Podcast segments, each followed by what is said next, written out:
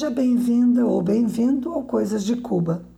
Aqui você encontra notícias em primeira mão sobre a ilha, causos divertidos e umas reflexões também de vez em quando. Eu sou Márcia Chueri e a produção e edição deste podcast são do Fernando Carvalho. Uau! Brasil não está fácil, né? Para quem se iludiu com o STF, achando que eles eram os grandes guardiões da justiça e do direito, tá aí. Já começaram os ataques à esquerda. E começaram pelo PCO, o que eu acho que tem até lógica. Porque foi o PCO que sempre apontou a inconstitucionalidade daquelas decisões muito espetaculosas de punir as pessoas por suas opiniões. E foi também o PCO quem sempre disse que o verdadeiro alvo era a esquerda, não era a direita. Pois então, para começo de conversa, se a gente não entende que liberdade de expressão tem de valer para todo mundo, até para as opiniões que a gente despreza, e mais, se a gente aceita decisões ilegais só porque nos agradam, porque vêm de encontro aos nossos desejos, somos o mesmo lixo que os fascistas.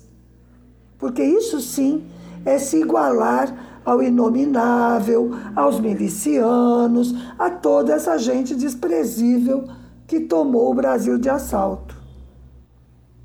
E a esquerda não apenas aceitou, uma parte da esquerda, né? não apenas aceitou, como até aplaudiu.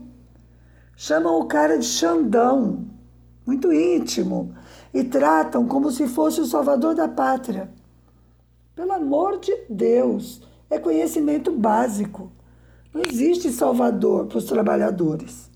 É a luta que muda a realidade. Só a luta. Além disso, como é que pode ser tão ingênuo? Sério, que acharam que o STF, aquele mesmo do com STF com tudo, lembra? Ou já esqueceram a gravação do Jucá naquele conluio para derrubar a Dilma? Ele disse claramente que o STF participaria do golpe. E participou mesmo. Quem já tinha mais de 20 anos em 2014 viu e sabe. Só precisa se lembrar. Então, como alguém com dois dedos de testa, como se diz aqui, pode acreditar que o STF vai fazer alguma coisa a favor do povo? Que tipo de ingenuidade ou despreparo tem alguém que se diz de esquerda e que não entende que as instituições no capitalismo servem ao capital?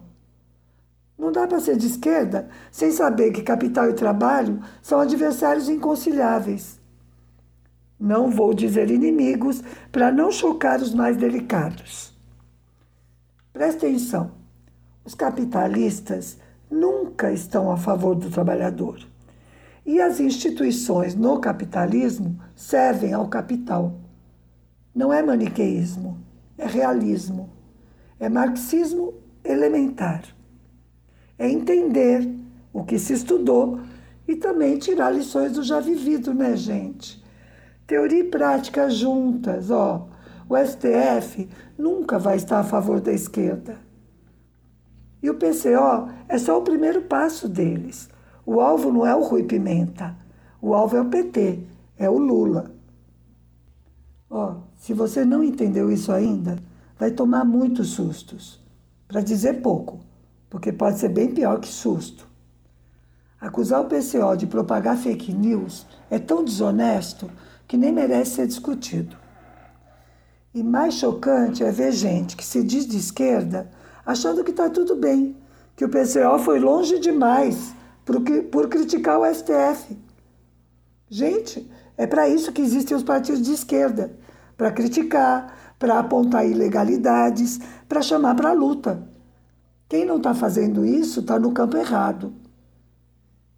E eu digo isso para não dizer que são traidores, porque eu não quero ferir suscetibilidades, tá? Bom, eu vou ler aqui um post do Rui Pimenta para deixar claro o que eu penso. Aspas. Alguns afoitos defensores de ditaduras dizem que o PCO deve ser processado por pedir a extinção do STF. Creem eles no direito divino das instituições e que estas não podem ser alteradas pela cidadania. É, como sempre, a ignorância a serviço da ditadura. Fecha aspas. Muito bem, já deu desse assunto por hoje. Para fechar, hashtag estou com o PCO. E vamos às coisas de Cuba. O assunto é vacina. Segunda-feira passada eu fui me vacinar, tomar minha primeira dose de reforço. Cuba já está aplicando a segunda dose de reforço para quem tem mais de 50 anos. O resto da população, toda a população vacinável, mais de 90% do total, já tomou as três doses e mais o primeiro reforço. Os maiores de 50 estão no segundo. Eu só fui tomar o primeiro agora porque eu não pude tomar na época certa, porque eu tive Covid em janeiro. Por isso eu tive de adiar minhas férias para o início de fevereiro também. Eu não comentei na época porque eu não queria preocupar meus amores do Brasil. Toda a minha família, amigos, eu estou longe. Para que meter uma preocupação mais na vida de quem já está lutando com tanta coisa ruim aí. Mas também não comentei porque foi muito leve, eu quase não tive sintomas. Felizmente, como eu deixei de fumar há muitos anos, os meus pulmões estão ótimos. O danado do SARS-CoV-2 não conseguiu fazer muito estrago em mim. Mas deixa eu contar como foi essa vacinação. Essa é a parte divertida do podcast de hoje. Tudo começou quando a médica da família do nosso pedaço passou por aqui para pôr um cartaz no edifício avisando o dia e o local em que fariam a vacinação, essa do segundo reforço para quem tem mais de 50 anos. O nome da médica é Ana e ela é muito fofa. Como estamos no primeiro apartamento do edifício, no que está à frente, a gente funciona um pouco como porteiro aqui. Daí que ela nos pediu ajuda, inclusive, para avisar os vizinhos de porta em porta. Uma das nossas meninas subiu e bateu em todas as portas para avisar. O cartaz que ela trouxe tinha sido feito à mão, com caneta esferográfica, num sulfite tamanho carta, e a gente colou na porta de vidro do edifício. E é assim mesmo, tá? Todo mundo já sabe que tem de ler os avisos, não importa o tamanho do cartaz. Então, nós explicamos a ela a situação do meu endereço no documento, que é de outro lugar. Eu já expliquei isso várias vezes, mas vou falar de novo. Aqui é um apartamento alugado, mas meu endereço na identidade cubana, que eu tenho um documento de identidade, é de um apartamento do meu trabalho que está em reforma. Um dia a gente vai mudar para lá. E eu espero que seja ainda este ano. Bom, enfim, ela disse que não tinha problema, que eu fosse me vacinar assim mesmo porque vale onde eu estou morando. A vacinação não foi no consultório médico, porque lá não é tão espaçoso, né? Não daria. Montaram um posto de vacinação numa instituição aqui perto que cuida de saúde animal. Não é um consultório veterinário, tá? É um local onde dão cursos de orientação a quem cria animais, ou seja, para quem cria porco, coelho, vaca, para vender, né, para alimentação humana. Enfim, essa instituição fica num desses palacetes do Vedado, com uma varanda enorme. Nessa varanda a gente organizou a fila. Logo de cara, teve uma pequena dificuldade. O início da vacinação atrasou, porque tinha havido problema com a cadeia de frio. Gente, eu não sei como se chama em português cadeia de frio.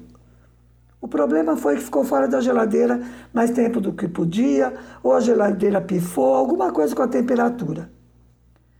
Enquanto foram buscar outras vacinas, aquela fila foi crescendo, lógico. Acontece que ali tinha gente dois consultórios que são próximos, o 13 e o 14. Nós somos do 14. Bom, eu cheguei, perguntei quem era o último, era um senhor mais velhinho que eu, e na frente dele uma senhora mais ou menos da minha idade, com cara de quietinha. Quando ia começar o atendimento, eu, quando eles voltaram né, com as vacinas, Uma das enfermeiras veio fora e disse: O primeiro do consultório 13, e voltou para dentro. Imediatamente começou a maior balbúrdia, porque a gente tinha feito uma fila única, ninguém tinha avisado que tinha que separar os consultórios. Daí começou uma coisa muito cubana. Todo mundo sabia uma solução para o problema, então todo mundo queria ser escutado ao mesmo tempo. E cada um falava mais alto que o outro, né? E foram subindo o tom. Eu fiquei quietinha, me fiz de muda, porque em última análise eu sou sapo de fora e sapo de fora não canta, né não?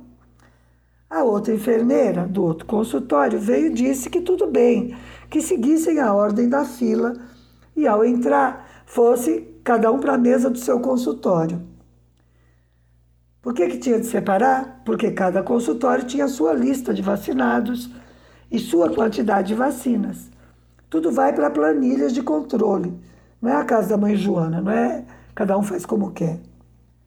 Claro que a solução da segunda enfermeira não dava certo, porque então formava fila numa mesa enquanto não tinha ninguém na outra. Daí, se aproveitando da confusão, tinha uns espertinhos lá que resolveram se adiantar, furar a fila.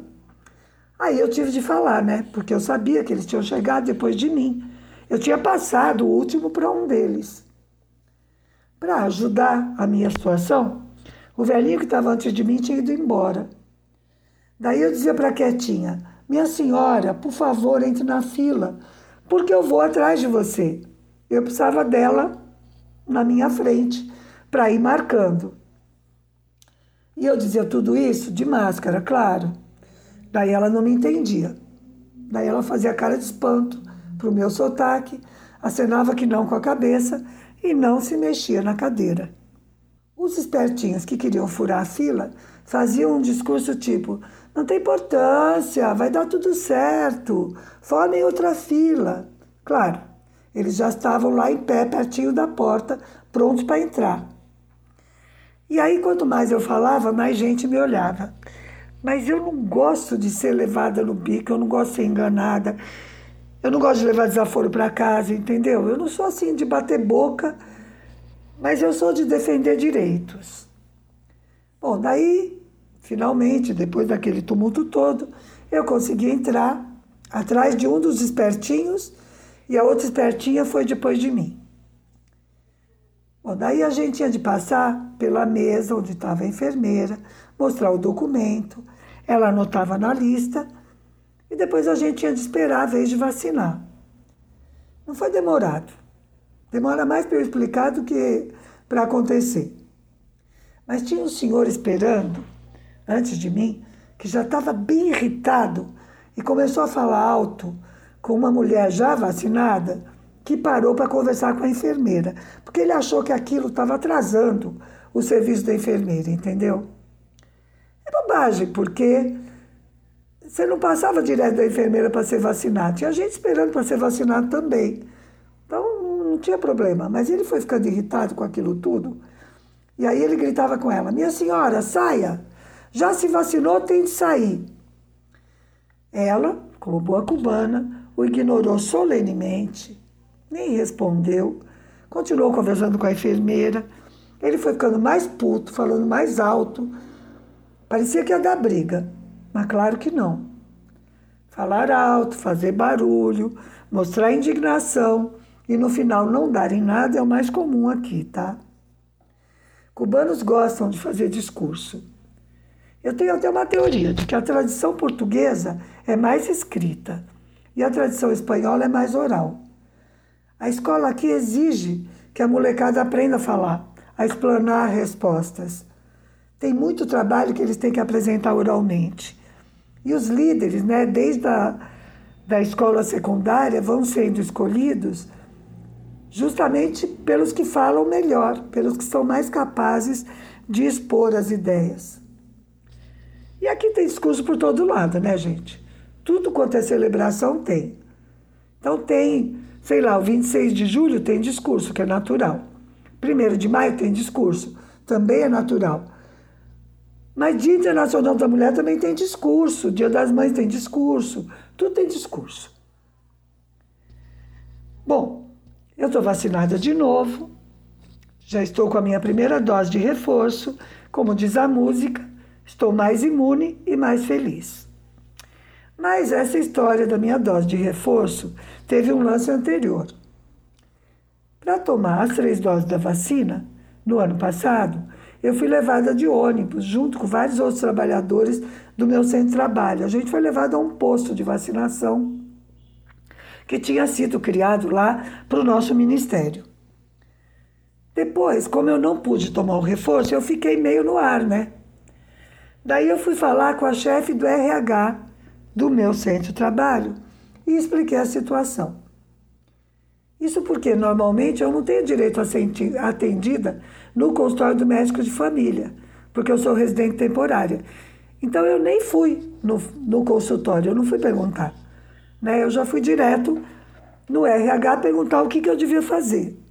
A chefe do RH me sugeriu ir ver o médico do ministério em que eu trabalho. E aí sim foi totalmente bizarro. Eu cheguei lá, esperei um pouco fora até que saiu uma pessoa e a enfermeira me mandou entrar.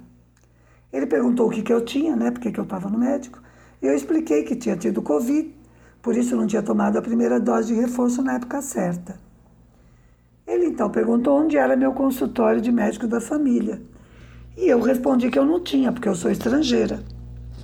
Daí ele já começou a ficar bravo. Então ele me perguntou onde eu tinha tratado a Covid. E eu falei que me isolei em casa porque meus sintomas foram muito leves. Ele ficou puto e gritou comigo que eu tinha tido uma Covid ilegal. Eu comecei a rir, né? O que deixou ele mais furioso ainda, claro. Daí eu falei, ó, oh, desculpa, eu não sabia que existia Covid legal e ilegal. E isso, claro, não melhorou em nada a minha situação. Daí ele disse, a senhora passou pela Covid sem atendimento médico. A senhora podia ter morrido. Eu falei: Não, eu não podia ter morrido, claro que não. E expliquei que uma amiga que é médica tinha acompanhado o meu processo. Ele ficou tão bravo, gente. Ele bateu a caneta na mesa assim e falou: Então vá pedir a ela que a vacine. E deu o assunto por encerrado. Puto comigo. A essa altura eu também já estava zangada, né? Levantei e falei: Graças por nada. E fui embora furiosa. Então, como vocês podem ver, a doutora Ana, linda e fofa, e o cartaz dela aqui no prédio me salvaram. Depois eu entendi um pouco melhor a reação daquele médico. Ele achou que eu tinha ficado fora das estatísticas, o que nem é verdade, porque eu avisei o meu sem trabalho e eles avisaram que eu estava com Covid. E ainda por cima, ele entendeu que eu meio que tinha acusado o sistema de saúde de não me cuidar. Foi um problema de comunicação. Até porque eu sabia que todos os pacientes de Covid, independente de serem cubanos ou estrangeiros, foram atendidos pelo sistema de saúde pública. Eu não fui ao médico por decisão minha, porque eu não tinha sintomas mais sérios. Fui falando com a minha amiga pelo telefone e na época em que eu tive, os casos leves já estavam sendo atendidos em casa. Mas atendidos com médico de família, visitando diariamente, fazendo constar das planilhas todas. Eu é que não avisei o consultório. Realmente, de certa forma, fiquei clandestina. O controle do sistema de saúde aqui é muito rígido. Dá até dó dos médicos com a quantidade de visitas que eles têm de fazer que é o que eles chamam de trabalho de campo, de todos os casos crônicos, quer dizer, todos os velhinhos hipertensos, diabéticos, uh, sei lá, que tem qualquer problema de saúde crônico. E também das gestantes e dos bebês, e das crianças né, pequenas. E com a Covid isso até piorou. E além das visitas, mais os papéis todos que eles têm de preencher. A coisa aqui é levada tão a sério que se uma mulher chegar para parir e não tiver passado pelas visitas todas do pré-natal, o médico de família que tem de explicar como foi que ele não viu aquela gestante. Ele tem obrigação de acompanhar mês a mês todas as gestantes do campo dele. Para a paciente é um direito, mas para o médico é obrigação profissional. É assim que Cuba consegue índices tão baixos de mortalidade materno-infantil, por exemplo. Os índices daqui estão entre os melhores do mundo, são melhores até que os dos Estados Unidos. Bom, por falar em saúde em Cuba, vamos falar de um assunto sério que está rolando estes dias: a reunião de cúpula das Américas. A reunião é da OEA, a Organização dos Estados Americanos, que na verdade é um instrumento, né? do imperialismo, mas tudo bem. De qualquer forma, é uma organização supranacional. Essa reunião acontece a cada três ou quatro anos. Este ano, ela vai ser em Los Angeles. E o Biden, abusando do papel de anfitrião, excluiu simplesmente Cuba, Venezuela e Nicarágua. Não convidou. Acusando os governos desses países de não serem democráticos e de desrespeitar os direitos humanos. Falando sério, se isso fosse o critério mesmo, de verdade, como é que a Colômbia e o Brasil poderiam ser convidados, gente? Mas nós sabemos que isso é pretexto. O problema deles são as eleições parciais em novembro, lá nos Estados Unidos. Ele está tentando fazer média com a extrema-direita norte-americana, para não parecer que ele é mais legal que o Trump. Essa história de não convidar os países é um enorme desrespeito com esses países e com o próprio conceito de cúpula das Américas, Américas no plural, todos os países do continente. Mas não é só isso. Eles querem usar essa reunião para tomar umas decisões muito perigosas para nós, nós, Latinoamérica e Caribe. Por exemplo, eles querem que a OEA passe a ter uma prerrogativa supranacional, presta atenção, para decidir sobre a legitimidade ou não dos processos eleitorais em todos os nossos países. Imagine o que isso pode significar para as eleições de outubro no Brasil. É muito sério. Esse pode ser mais um dos elementos do golpe contra a eleição do Lula. Vamos ficar muito espertos, de olho muito aberto. Tem que se manter organizado, gente. Bom, além disso, eles querem fazer um plano para cuidar da saúde no continente frente à pandemia. Olha que bonito. E aí eles não convidam Cuba. O único país na região que vacinou toda a população e com vacinas próprias. Ah, e também eles querem falar de migrações ilegais. Claro, a crise migratória que eles mesmos criaram está explodindo. Agora, uma solução migratória criada numa reunião que em si já é excludente e antidemocrática não tem a menor chance de atender aos interesses dos mais necessitados, seja países mais necessitados, seja populações mais necessitadas. Bom, eu vou deixar para falar dessa reunião na próxima semana, depois que ela acontecer. Em todo caso, se você quiser saber mais sobre o assunto, sem esse viés imperialista da grande mídia, tanto brasileira quanto internacional, o Comitê Carioca de Solidariedade a Cuba e o DCO estão publicando um artigo que eu escrevi sobre o assunto. O título é Cúpula das Américas ou ação entre amigos.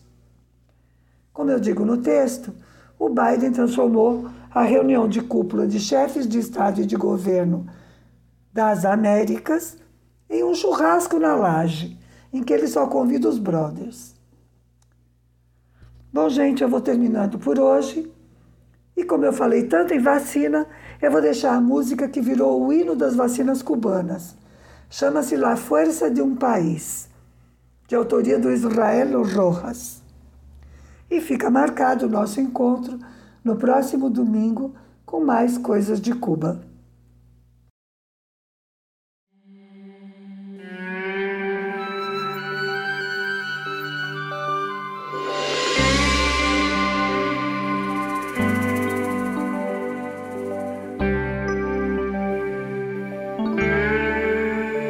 En este frasco Ruge un silencio plebeyo como de tropas mambisas presta salto que ha de huello. En este bulbo, humedad de amor bravío, Baraguana bella eterno, por lágrimas de dos ríos. En este envase, democracia sin alarde, orgullo para el honesto, vergüenza para el cobarde. En esta dosis, la Virgencita de la Caridad bendice al bravo David que enfrenta al rudo Goliat. Bendice al bravo David.